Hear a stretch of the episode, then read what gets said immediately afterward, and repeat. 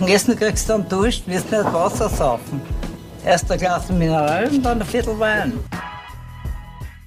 Herzlich willkommen zur 21. Folge Wein für Wein. Mein Name ist Gedi. Und mein Name ist Michael. Und wir sind zwei Weinliebhaberinnen. Ich seit zehn Jahren und du, Michi, seit knapp zwei Jahren. Und jede Woche verkosten wir einen Wein, der oder die eine was nie, was der jeweils andere mitbringt. Weißt du noch, welchen Wein wir letzte Woche hatten, Michi? Oh ja, das weiß ich noch sehr genau, weil wir waren in der Wachau quasi. Also du hast uns in die Wachau gebracht mit der Folge. Und zwar bei einem Weingut der Superlative, wenn man das so sagen kann beim ältesten Weingut Österreichs mit fast 2000-jähriger Geschichte, das älteste biodynamische Weingut Österreichs, Wein, der in 12.000 Liter Fässern äh, nicht nur Jahre, sondern teilweise sogar Jahrzehnte verbringt.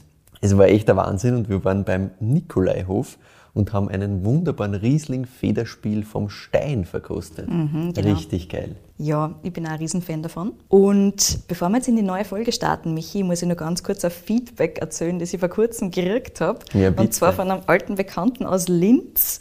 Der Bernie, der hat mir vor kurzem erzählt, ja, er horcht eigentlich ganz gern im Hotel, während er arbeitet, in der Nacht, so unsere Podcasts. Ja, super. Ja, er trinkt jetzt nicht so oft Wein, aber wenn er trinkt, ja, eh cool.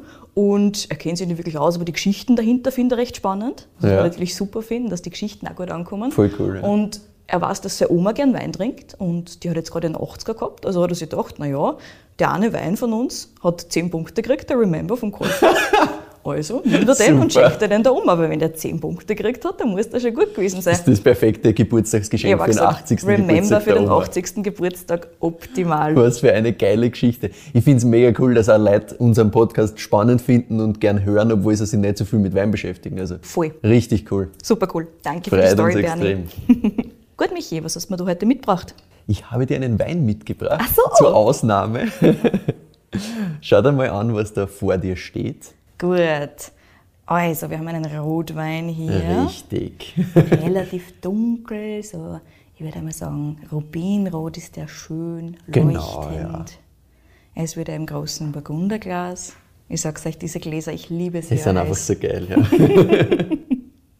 Ich schwenke den jetzt einmal so ein bisschen vor mir hin. Bitte tu das. Ja, Viskosität würde ich jetzt mit Mittel beschreiben. Ja, Jetzt würde ich ein bisschen genau. Schlieren anschauen. Sind schon dicht, aber es ist jetzt kein super schwerer Wein, hätte ich gesagt. Lass mich mal Vollkommen, riechen da. vollkommen richtig.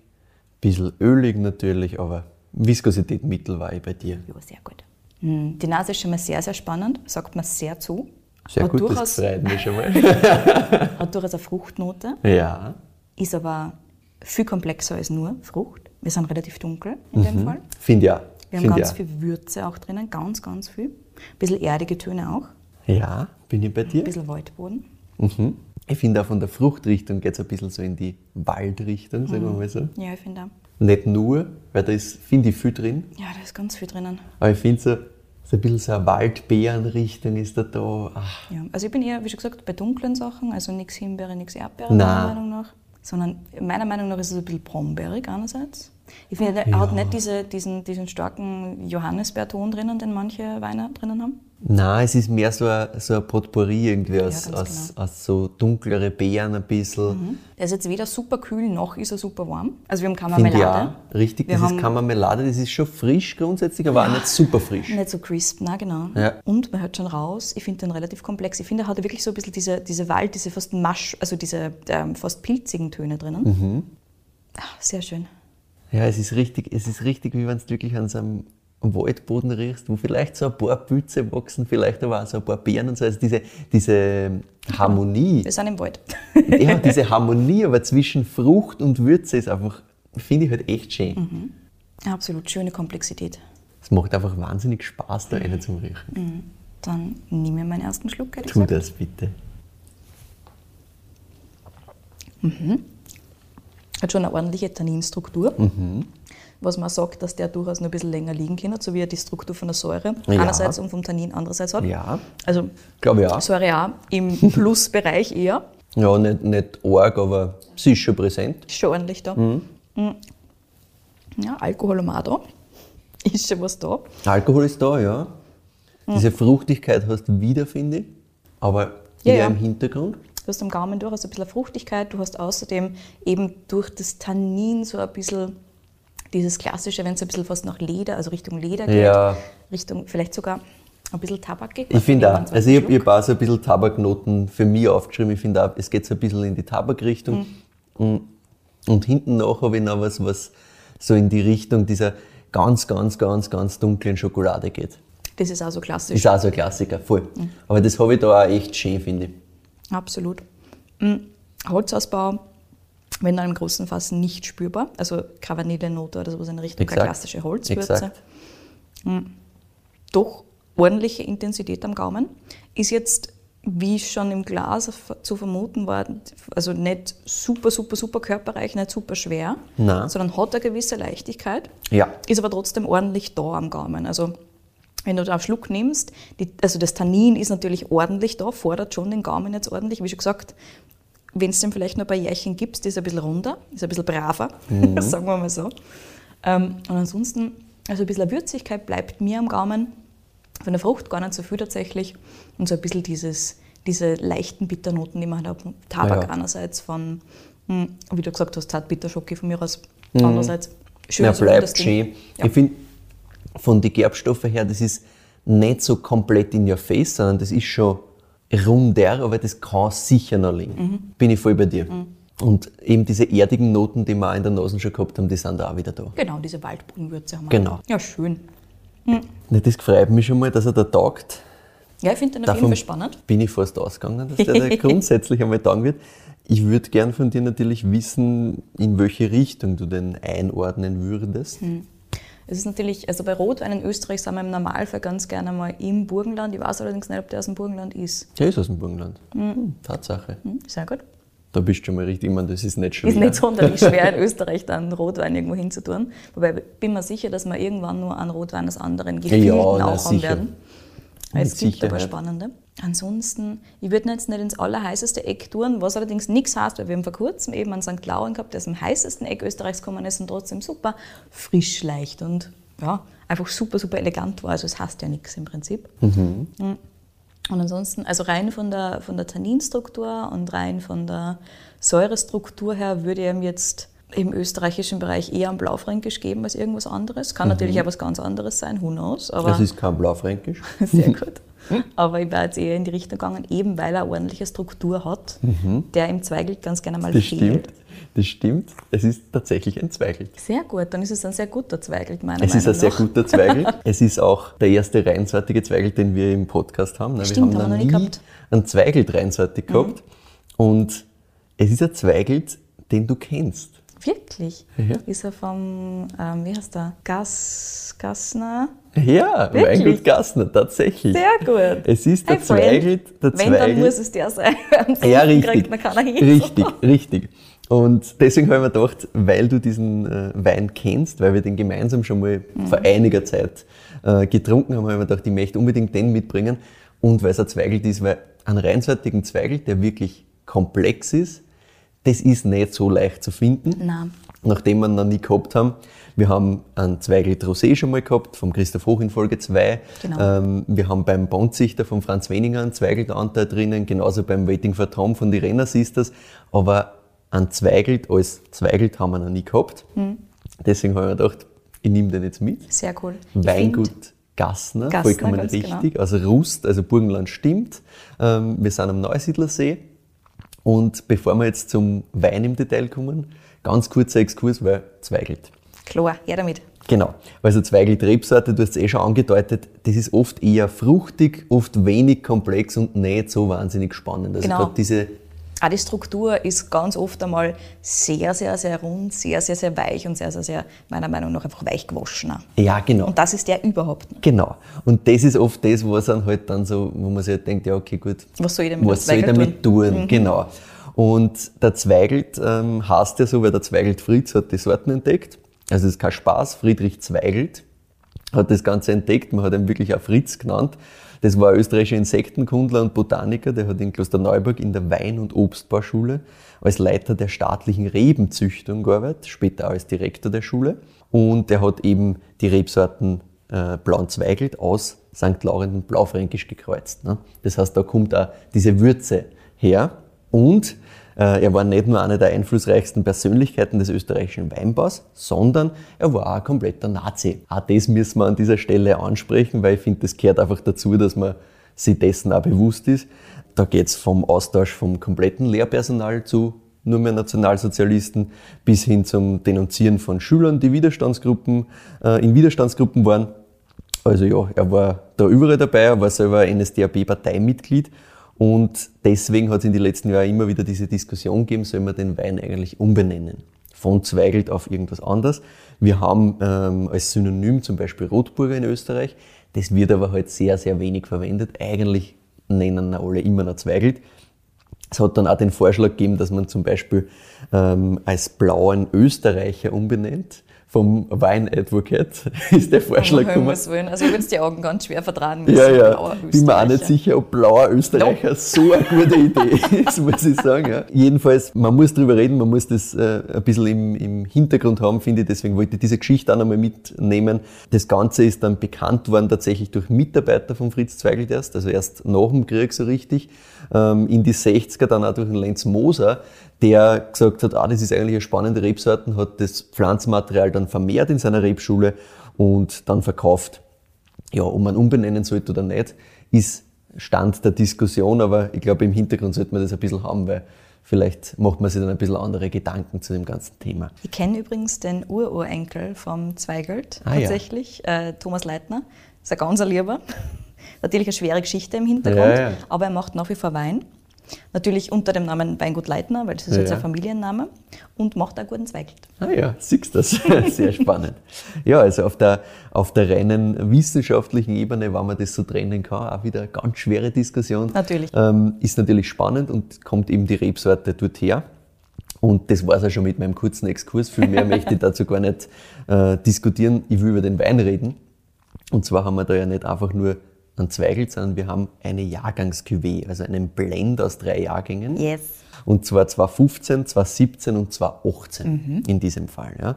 Und ich wollte natürlich wissen vom Robert Gassner, vom Weingut Gassner, warum Jahrgangs-Cuvée, also genau. warum hast du das gemacht und warum 15, 17, 18, also wie seid ihr da hingekommen? Und das ist in Österreich eigentlich so ein Thema, das ist so ein bisschen verschrien. Jahrgangs-Cuvée, das ist nicht so wirklich in Österreich nicht so wirklich angekommen. Da ist sehr klassisch, reinsortig und äh, den jeweiligen Jahrgang und dort sagen wir, was da genau passiert ist. Schon, ja. Das gibt es ähm, ganz, ganz wenig. Gibt es ganz wenig, genau. Und da habe ich mal gefragt, wie, wie seid ihr da eigentlich drauf gekommen? Und er hat gesagt, ja, er findet gerade das halt spannend, weil da kann er so ein bisschen seine, seine kreative Seite ausleben. Weil sie arbeiten biodynamisch, also wenig Eingriff im Keller logischerweise, beziehungsweise fast gar kein Eingriff im Keller. Und er sagt, naja, als Winzerin oder Winzer habe ich da die Möglichkeit, bei solchen Sachen ein bisschen einzugreifen und ein bisschen was zu machen. Und das findet er halt spannend und deswegen äh, ist es zu einem Jahrgangscuvée geworden und der Hintergrund dazu noch ist, dass die Familie Gassner, und zwar die ganze Family, also der Robert, seine Frau die Marianne und die zwei Töchter, die entscheiden immer gemeinsam, was aus dem, was da jetzt entstanden ist, wirklich gemacht wird. Und zwar rennt es so ab, dass sie sich einfach zusammensetzen, das Ganze blind verkosten alle und jeder schreibt halt so auf, was ihm dazu einfällt und was er irgendwie dazu findet oder sie. Und da sind sie eben draufgekommen, dass sie irgendwie gefunden haben, ja, es wäre irgendwie spannend, wenn man da eben das Ganze zu ähm, Blend macht und die drei Jahrgänge zusammen äh, nimmt, weil sie haben irgendwie das Gefühl gehabt, das könnte passen. Und ich finde es halt mega schön, dass das so eine gemeinschaftliche Entscheidung auch ist und nicht einfach einer sagt, das machen wir. Und ja, der Jahrgang 2015, das hören wir dann später noch im Detail, das war der erste, der in Verkauf gelangt ist. Damals haben sie noch mit einer alten Korbpresse gepresst. Danach haben sie sich eine pneumatische Presse gebraucht gekauft. Und der Robert Gassner hat mir erzählt, die funktioniert nicht so wirklich. Oh also der Druck funktioniert nicht hundertprozentig. Aber er sagt halt, vielleicht ist genau das, was, was die Trauben eigentlich brauchen. Weil damit kriegst du halt nicht so einen, einen starken Druck zusammen. Das heißt, das ist noch eine schonendere Pressung als ohnehin schon. Das findet er halt einfach gut so und deswegen haben sie das auch nicht verändert. Also das machen sie halt jetzt weiter so und passt so. Und der 16er Jahrgang, das wollte ich natürlich auch wissen, was, warum ist 15, 17, 18 und nicht 15, 16, 17? Genau. Ne? Und zwar, das hat er mir erzählt, auch sehr offen finde ich, er hat einfach gesagt, im 16er Jahrgang haben sie generell da waren sie noch jünger als jetzt sind, ne? 15 erster Jahrgang am Markt, mhm. 16er Jahrgang haben sie gar nicht am Markt gebracht, weil es ihnen einfach qualitativ nicht passt hat. Ah, ja. Sie haben einfach gesagt, na, da ist unser Anspruch zu hoch, wir mhm. wollen nicht was am Markt bringen, was nicht hundertprozentig funktioniert, wir lernen aus dem, aber das passt zu unseren sehr, sehr hohen qualitativen Ansprüchen einfach nicht. Und dann haben sie gesagt, ja passt, dann macht es natürlich auch keinen Sinn, das dann irgendwie da mit reinzunehmen. Klar, aber trotzdem extrem hart. Die Arbeit eines ganzen Jahres ja. aufgrund von Qualitätsansprüchen komplett zurückzustellen. Das muss man sich mal vorstellen, so eine Entscheidung zu ja, treffen. Also das heißt wirklich, halt auch, Qualität ist wirklich wichtig. Genau, das, das ist wirklich eine harte Entscheidung und das, ich finde es einfach super, dass er das auch so erzählt. Ja. Dass er einfach sagt, ja, wir haben im Endeffekt einfach daraus was gelernt. War halt so. Naja, wir sind alle noch immer im Lernprozess, das sagt er auch. Also, das ist, wie man schon sieht, ein ganz junges Weingut. Da wird noch viel passieren. Und da hat er halt gesagt, na, das funktioniert so nicht, machen wir nicht. Das Ganze ist spontan vergoren, also wir haben eh schon gesagt, mhm. biodynamisch. Das heißt, keine Reinzuchthäfen logischerweise. Dann hat er gesagt, mindestens 21 Tage Maische beim mhm. Zweigelt. Das heißt relativ lang, ja. ähm, je nach Jahrgang so ein bisschen unterschiedlich wie es halt gerade passt. Was, was man immer wieder mal hört, ist eh klar, ne? da musst du halt einfach schauen, wie es für dich als Winzer oder als Winzerin perfekt ist. Ausbaut dann in alte Fasseln vom Stockinger. Auch die haben wir vor kurzem im Podcast wieder mal gehört. Ein sehr renommierter österreichischer Fassbinder. Mhm. Und ja, wir sind mit dem Zweigelt am Rusterberg. Das heißt, das ist im Endeffekt einfach die Gegend hinter Rust, wo es bisschen bergiger wird.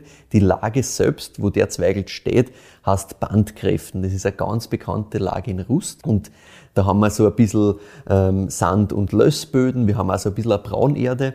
Und drunter haben wir so ein bisschen Urgesteinsböden. Und der Zweigelt, die Bodenansprüche sind ja, so lala, nicht so riesig, ja.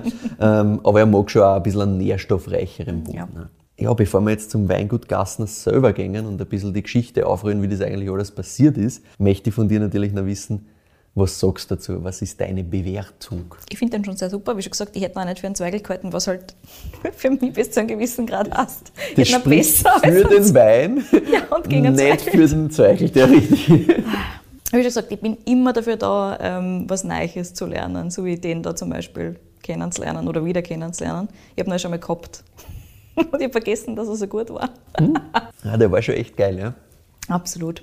Hm, da bin ich irgendwo bei, lass mich überlegen, auch wieder so bei 8,8, 8,9 Punkten. Also wirklich solide, ordentlicher Zweigelt. Ja, ich bin, bin voll bei dir. Also ich habe mir auch so überlegt, so irgendwo zwischen 8,7 und 8,9 gehe ich rein. Ja, genau. Ich fahre dann mal mit 8,9 nochmal drüber. Sehr gut.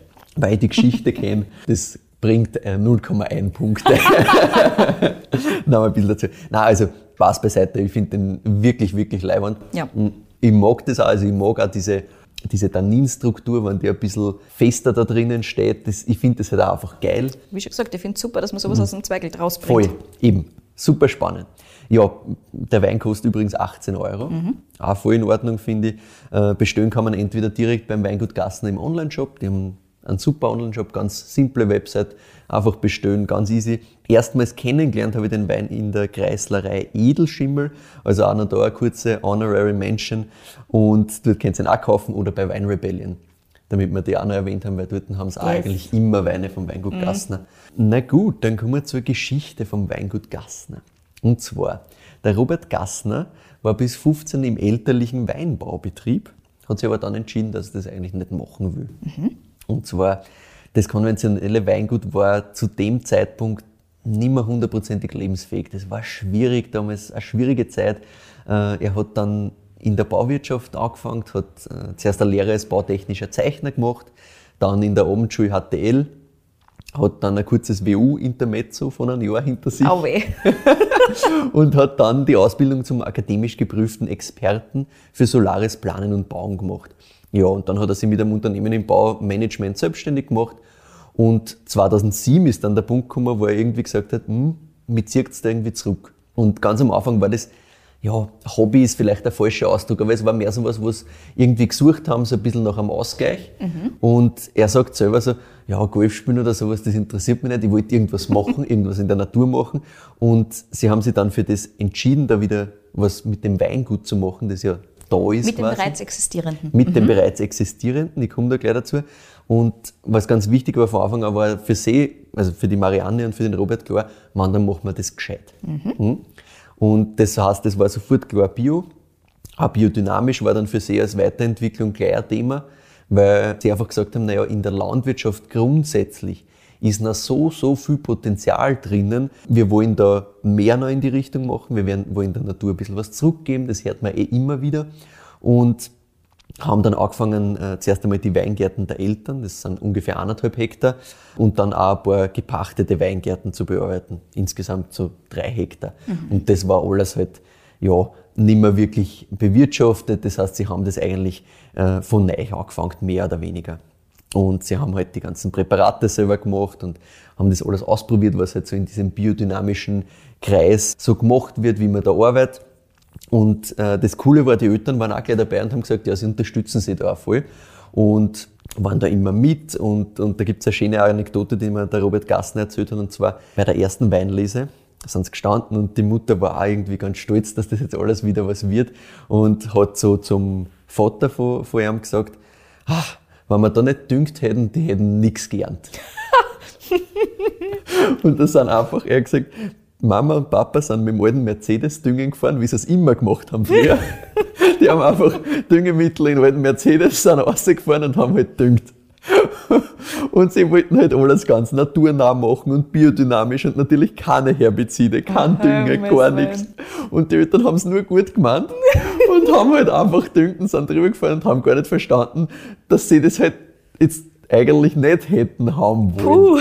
Ja, das war 2007, 2008. Mhm. Seitdem gibt's das natürlich nicht mehr. Jetzt sind auch die Eltern da ähm, mehr drinnen und, und Feuer und Flamme für das Ganze.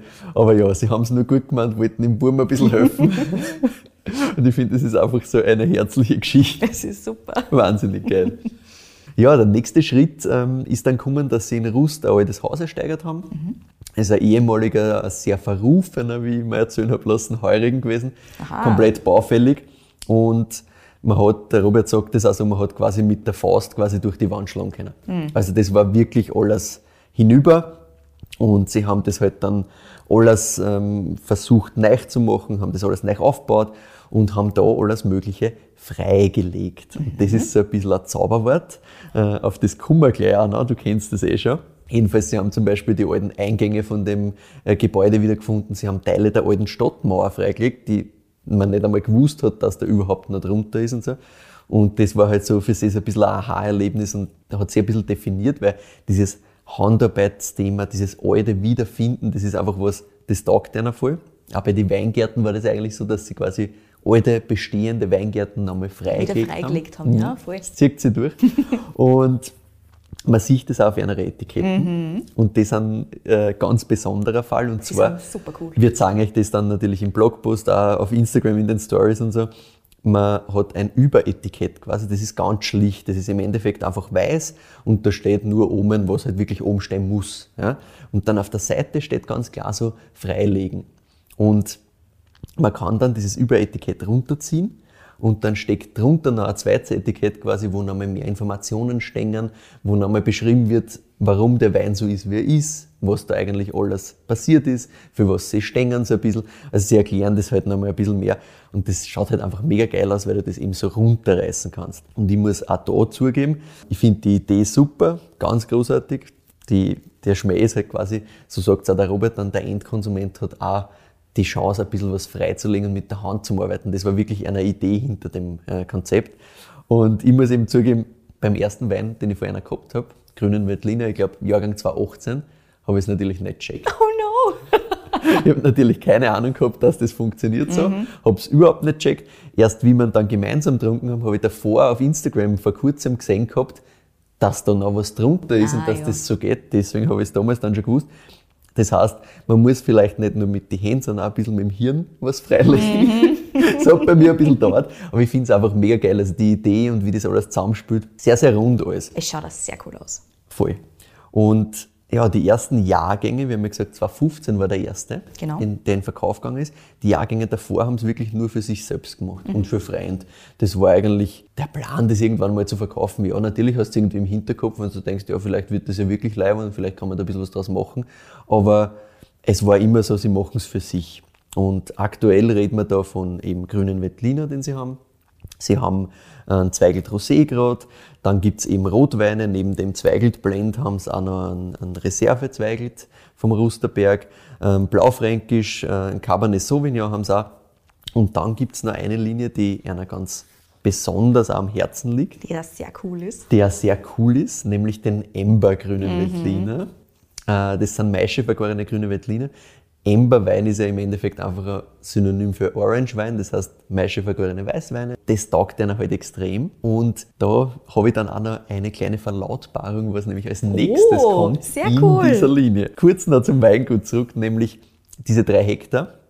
5.000 bis 6.000 Flaschen schauen das aus, weil das hat mich auch interessiert. Mhm. Äh, Das heißt, wenn du das overrechnest, das sind ungefähr 10 verschiedene Weine. Ne? Kannst ungefähr schätzen, wie viele Flaschen pro Wein das sind. Also Ja. es ist nicht die große Menge, logischerweise. Ja? Und sie haben auch, jede Flasche ist, ist handnummeriert. Das heißt, man sieht da immer die Nummer drauf und so, was ich auch ganz, ganz spannend und ganz nett finde. Und ja, dass im Jahrgang 2016 nicht ganz so grenzt ist, haben wir eher schon gesagt.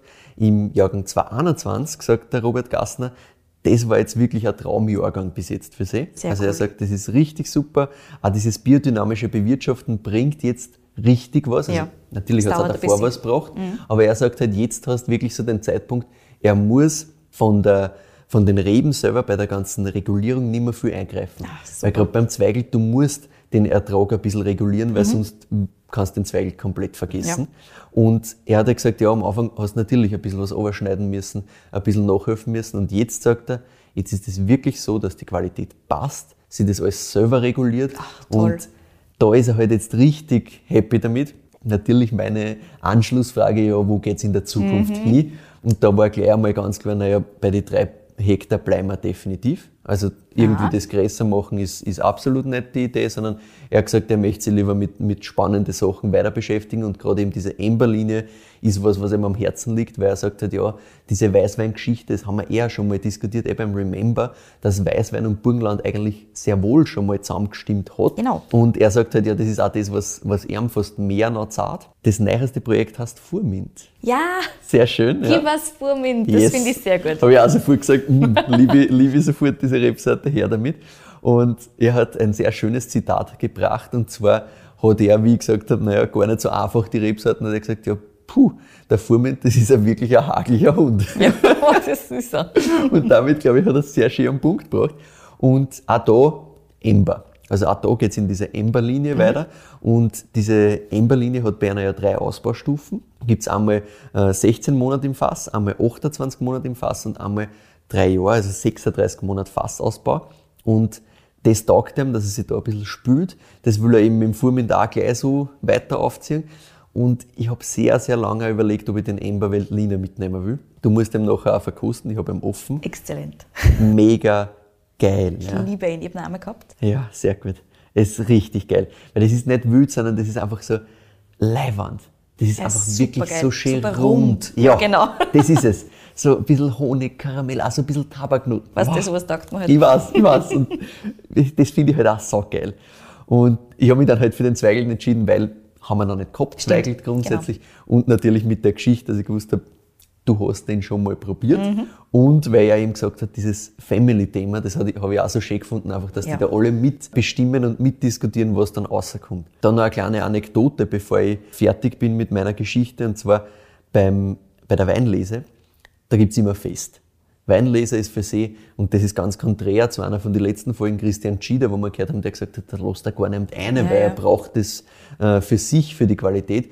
Ganz konträr, weil sie sagen, nein, ich will möglichst viel spannende Leute da versammeln. Die zwei Töchter von einer studieren an der Angewandten eine und eine äh, studiert Psychologie.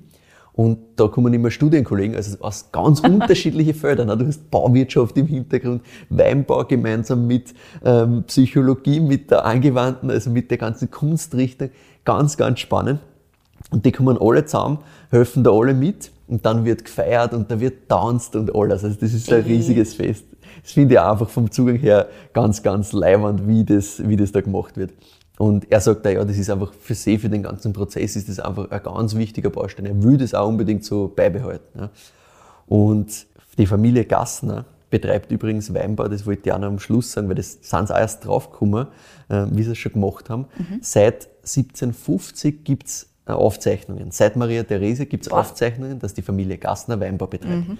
Und er war der Erste gewesen, der das nicht gemacht hat. Oh mein Gott. Das war ihm nicht bewusst, also er hat das nicht gemacht aus, ja, ich muss irgendwie, weil wir müssen mhm. das weiterführen, sondern das war in der Familie nicht einmal so wirklich klar. Das haben sie erst durch Nachforschungen und, und Ahnenforschung dann mhm. rausgefunden, weil es halt interessiert hat. Und ja, jetzt hat er doch zurückgefunden zu seinen Wurzeln. Oh. Das hat er irgendwie wieder zurückgeführt. Und er hat uns übrigens eingeladen, bei einer vorbeizukommen. Ich glaube, das wäre wir kommen, wir kommen. Meine Antwort. Ähm, er hat auch gesagt, ja, schickt mir gleich ein paar Daten. Also, Sehr gut. war sofort Feuer und Flamme. Ähm, Finde ich halt auch voll cool, dass wir da gleich hinkommen dürfen und sich das auch anschauen dürfen, weil er sagt halt auch, er findet das ganz wichtig, er möchte es einfach herzeigen, wie sie das machen und was sie da machen. Cool. Also ja, sehr, sehr cool, super, super cooles Weingut und mega geile Weine. Ja. Nur zu empfehlen. Und ja, in diesem Sinne, das war meine Geschichte zum Weingut Gassner. Danke, lieber Michael. Schön, dass ihr den Wein einmal kosten habt dürfen. Er ist nach wie vor super, super, super gut. Na gut, dann beenden wir das Ganze, würde ich sagen.